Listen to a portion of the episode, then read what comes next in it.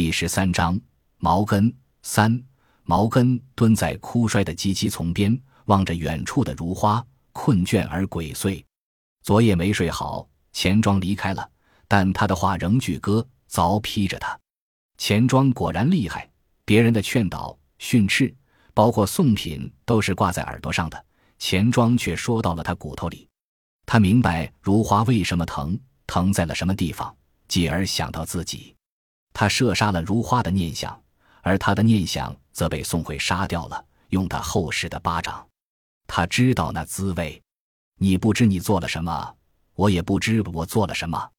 宋慧不计较他做了什么，而且他对毛小根一如既往的好。没错，他心怀感激，但这并不意味着他就释然了。他能闻到并且仍然喜欢他迷人的气息，又有什么意义呢？那种撕裂的感觉不但没有减轻，反而更重了。他为此惶惑，是钱庄点透了实质。他还是那个人，但念想被杀掉了。毛根一会儿为如花疼，一会儿为自己疼，有时两种疼痛交织在一起。他身体扭曲着，感觉自己变成了麻花。他艰难地爬起来，却不知做些什么。他在里外屋来回走着。试图甩掉纠缠他的痛，有一会儿似乎轻了些，但稍作停留，那痛又窜进他的身体。看来是没法睡了，他想，索性就放弃了睡觉的打算。他打开门，风扑进来，差点将他撞个跟头。他恨恨地骂：“该死的！”竖直身体和风对顶着，风奈何不了他，只将门吹得哗啦啦响。毛根没有就此罢休。一步一步走进黑暗中，咬牙切齿。风慢慢后退，然后落荒而逃。那时，毛根已经到了宋慧的院墙外，好像是睡梦中被无形的大手捉到这儿的。毛根愣怔片刻，开始围着宋慧的院落转圈。再没了血液燃烧、心如沸水的感觉。虽然他仍惦念着炕上那个人，至少还没把他从他的心里抠掉。既无意愿，也无能力。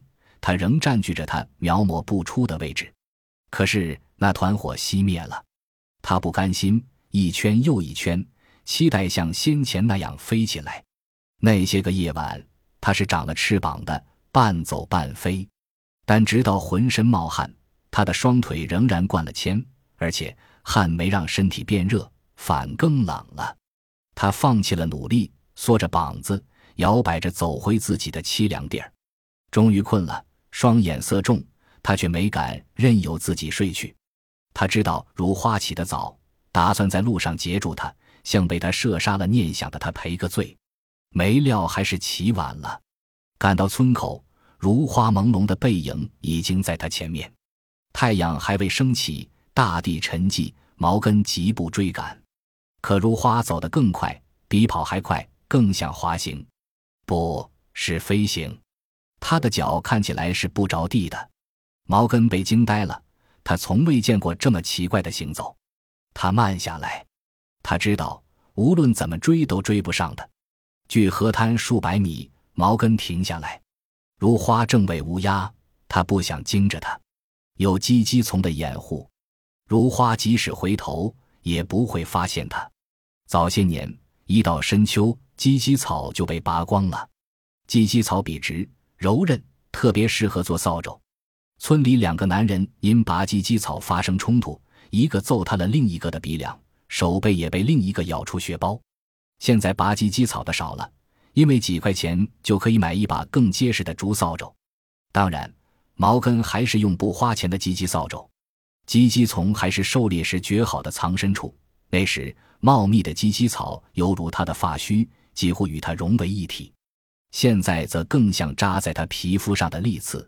如花终于返回，与凌晨行走的奇怪步态不同，如花自然了许多。他走得很慢，不时回回头。毛根以为乌鸦会落在他肩上，或在他头顶盘旋，就像喜鹊和他的喜鹊，但没看到一只乌鸦相随。如花距鸡鸡从二三十步远时，毛根站起来，怕吓着他。他动作很慢，但如花还是惊了一跳，立刻定住，声音发飘：“你要干什么？”毛根说：“我不是故意的，真的不是。如花挥挥胳膊，好像这样就能把毛根轰走，而他的语气则变成了央求：“别再靠近他们。”毛根刚说了我不是，如花忽又变得恼怒而充满敌意，也有紧张。你休想再伤害他们。然后迅速转身，向着乌鸦跑去。毛根呆立良久，悻悻返回。他误会了他，显然。但不管怎么说，我赔罪了，而且是诚心诚意的。毛根简单吃了几口，便去前院。宋慧蹲在石槽前，捋捋猪的背，再揪揪猪的耳朵，听见毛根的脚步，却没有抬头。毛根以为他在为昨晚的事生气，闷声道：“我给如花认过错了。”宋慧这才回头。毛根说：“就在早上。”宋慧没有追问，什么也没说，眉宇间却挂着东西。毛根说：“千真万确。”宋慧这才病恹恹地说：“那就好。”毛根问：“你不舒服了？”宋慧摇头：“不是我，是猪。”毛根的目光落到宋慧三百元买回的猪娃身上。宋慧说：“不肯吃东西呢，一定是病了。”毛根说：“或许不饿吧。”宋慧说：“那怎么可能？一夜没吃东西，往常恨不得把食草啃了。你看看今天的样子，一准是病了。”毛根说：“你别急，我去喊范长水。”宋慧再次侧过脸，忧虑重重。他行吗？不会致死吧？他的神情令他揪心。当他意识到这一点，忽又有一丝惊喜，就像在烧焦的废墟中发现了鲜嫩的草芽。虽然没了沸腾的感觉，但他还是在乎他的。他确定。他说：“先听听范长水怎么说。”宋慧迟疑道：“也好。”毛根安慰：“我看结实着呢，你别担心。他帮我照看小根，我也该为他做些什么。”毛根走在路上，这样想着：若杨八叉回来，就没这跑腿的机会了。范长水的父亲范文登是很有名的兽医，治病一靠灌药，二靠针灸，给牲畜安颗人脑袋，其实和人没什么两样，没准比人还聪明。他这样认为。他的另一个绝活是敲扇。他的扇刀又窄又短，夹在食指和中指之间，几乎看不到。而且被敲扇的猪羊驴马还没反应过来，他就已经完活。所以，即便敲扇驴马也不用捆绑，他拎着料槽靠近，牲畜吃料，他轻轻抚摸，待他们完全放松，生殖器已经到了范文登手中。倚仗着这几绝，范文登吃遍整个营盘镇，谁都没想到他会在这上面丢掉性命。一次酒后敲扇，被毛驴踢着睾丸，不到两小时便咽了气。范长水就没父亲的本事了，但好歹跟随父亲许多年，也学了几招。范文登不在了，只能找他。范长水敲扇是要捆的，也没那么利索。猪羊驴马恐惧而伤悲，敲扇完了，他们还要好一阵嚎叫，有时叫一整夜，整个村庄都不得安宁，而且。他割不干净，马马虎虎的。比如敲羊，他只挤出一颗睾丸，这就很麻烦。敲了，算不上真正的公羊，但依然有雄性的冲动混在羊群里，不是骚扰这只，就是骚扰那只。母羊没心思吃草，自然要掉膘。所以范长水敲扇，主家的紧紧盯着，以免留下后患。但范长水也有绝活，牲畜是否怀孕，他摸摸便知。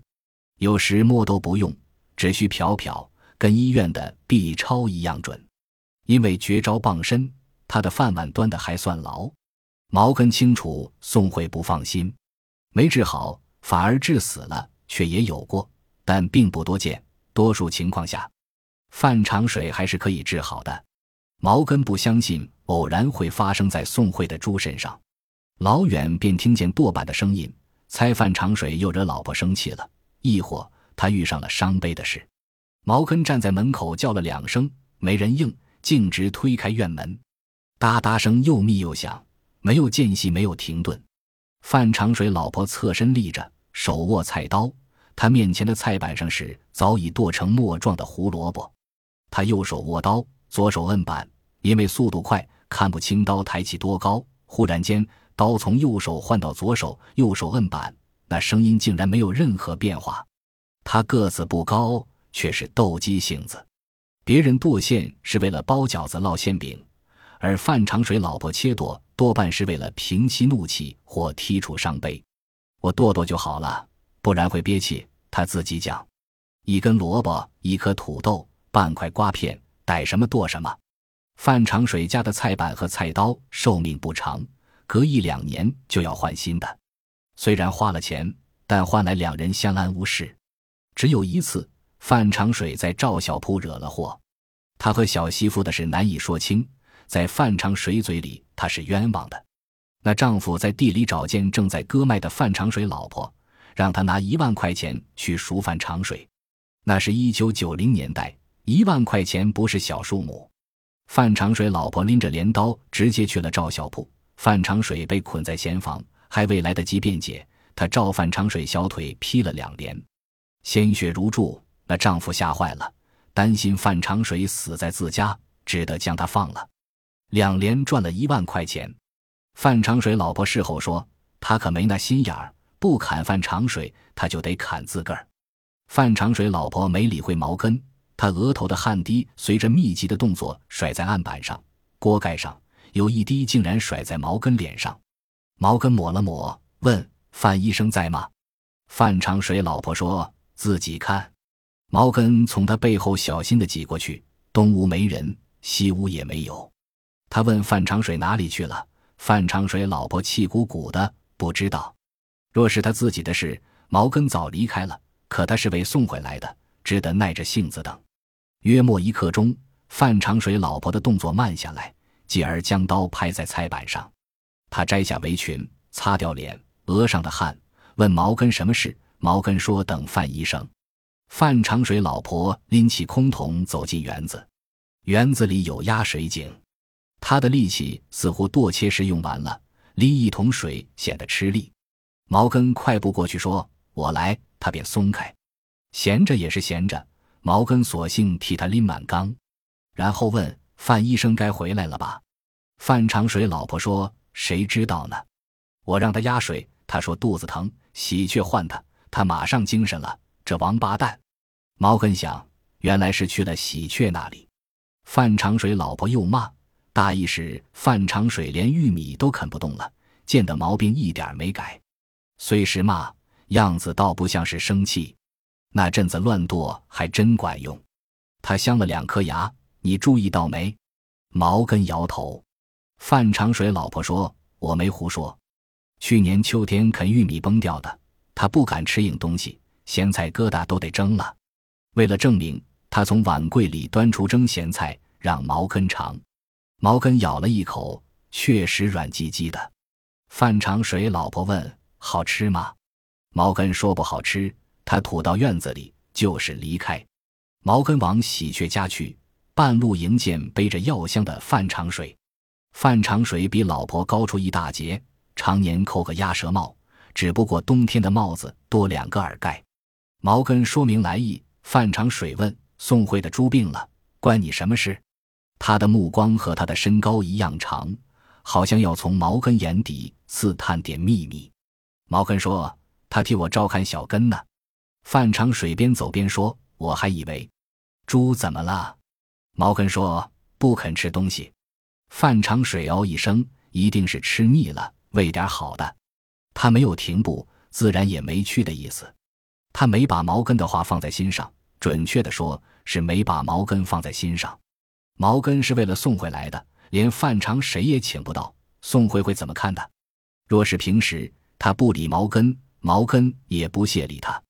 但现在不同，毛根说软话，范长水仍没有停步的意思。毛根猛地扯住范长水的胳膊，范长水用力挣着，干什么你？没见过你这样的。毛根说。怎么着，你也得去一趟。范长水很恼火，自娘胎出来还没人命令过我呢。毛根说没几步地儿，他手上的劲儿大，范长水挨压着，你他妈弄疼我了。毛根松了松，却没有完全松开。范长水甩了两下，没甩掉，气呼呼的叫：“我还没吃早饭呢，快饿死了，怎么也得让我吃口饭吧。”毛根说：“你老婆正剁馅呢。”范长水皱眉，还剁着呢。毛根说：“我刚从你家出来。”范长水垂了头，没完没了的。那就先去吧。我不是不愿意去，确实饿着。范长水解释。毛根说：“我还以为你在喜鹊那儿吃了。”范长水说：“死了两只喜鹊，不明原因。他情绪不好，哪有心思做饭？不是你射杀的吧？”毛根一阵心惊，叫：“绝对没有！”范长水笑道：“我开个玩笑，射杀喜鹊，谅你也没那个胆。喜鹊可不是如花，不把你撕了才怪。”毛根不愿谈这个话题，转开。一会儿让宋慧给你做点饭。范长水哼了一声：“算了吧，他那邋遢劲儿，想想就山珍海味也吃不下。”他竟然这样说宋慧，毛根很是来火，忍了又忍，终是压下去了。宋慧仍在食槽边，不过是坐着了。他半搂半抱着小猪，小猪不安分，一拱一拱的，似乎他怀里有更好吃的东西。他的上衣被拱开两粒扣子。灰绿的外褂，藕色的内衣，到处是猪嘴印。或许是这种感觉让他舒服了些，或许是阳光映照的缘故，他的脸浮着浅粉色的光，忧伤不那么明显了。毛根有些呆，似乎脚下的土突然变成冰层，有些不敢迈步。他瞬间对那只小猪生出难以形容的嫉妒，可又不忍影响他和他，仿佛停留片刻，他就会变成那只猪，被宋慧搂在怀里。由他乱拱，他盯着范长水走进宋慧，几乎要喝止了。范长水和宋慧说话，他听不见两人说了什么。他粗重的呼吸把周围的声音都淹没了，直到宋慧大叫一声，毛根才惊醒过来。宋慧抱紧了猪，半转了身子，以防范长水碰到。不行，绝对不行！他这么小，针扎哪受得了？范长水倒没生气，反而被宋慧逗笑了。他说：“你可是天下第一好。”宋回说：“反正不能扎。”范长水指指毛根：“要不是这蛮子，我才不会饿着肚子来呢。”毛根问范长水要扎哪里，范长水说：“扎哪里我说了算，扎还是不扎？”宋回央求：“你开点药好吧？”毛根说：“如果吃药管用。”范长水说：“你们这么不相信我，还喊我干什么？”背了药箱就要走。毛根忙扯住他，范长水叫：“怎么，绑架我呀？”毛根说：“你好歹试试，我给你一张狐狸皮。”范长水说：“你日红鬼吧，兔子都让你打光了，还狐狸呢？”毛根说：“你不能不救呀！”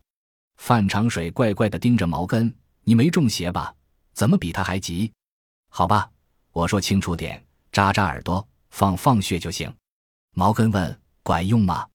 范长水不耐烦，管不管用试试才知道。毛根转向宋慧，耳朵扎不坏的。宋慧没再反对。